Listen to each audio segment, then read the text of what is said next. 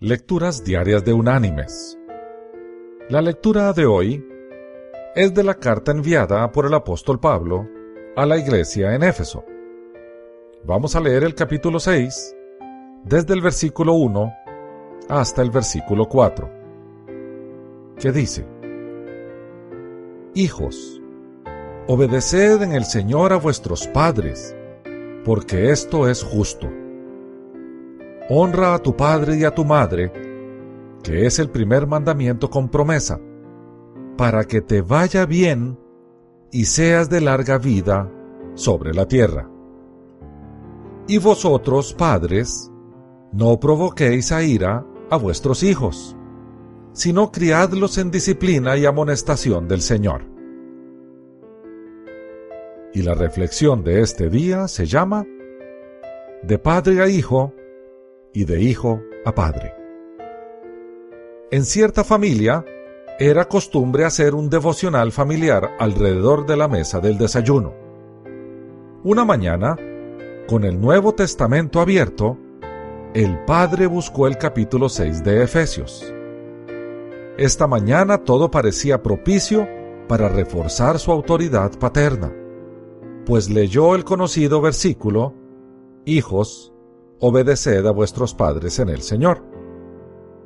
El hijo de 16 años estaba al otro lado de la mesa, y el padre, considerando la oportunidad demasiado buena para perderla, dijo, Hijo, este es un buen texto. Escúchalo otra vez.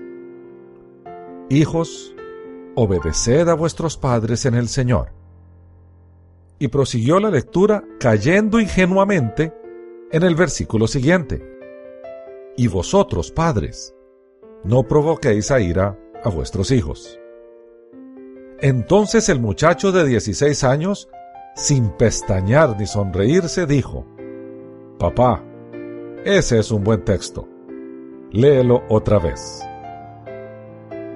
Mis queridos hermanos y amigos, padres e hijos tenemos responsabilidades recíprocas. El Señor manda a los hijos a obedecer a los padres en Él, o sea, de acuerdo a sus normas y direcciones, y promete bendiciones a los hijos que, sin discriminación de ninguna especie, honran el nombre de su Padre, su memoria y su vida.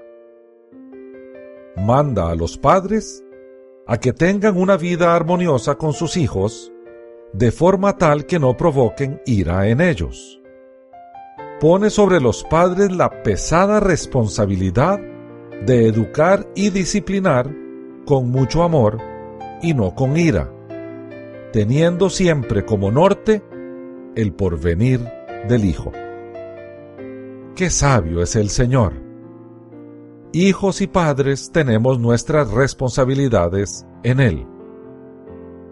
Cumplámoslas. Que Dios te bendiga.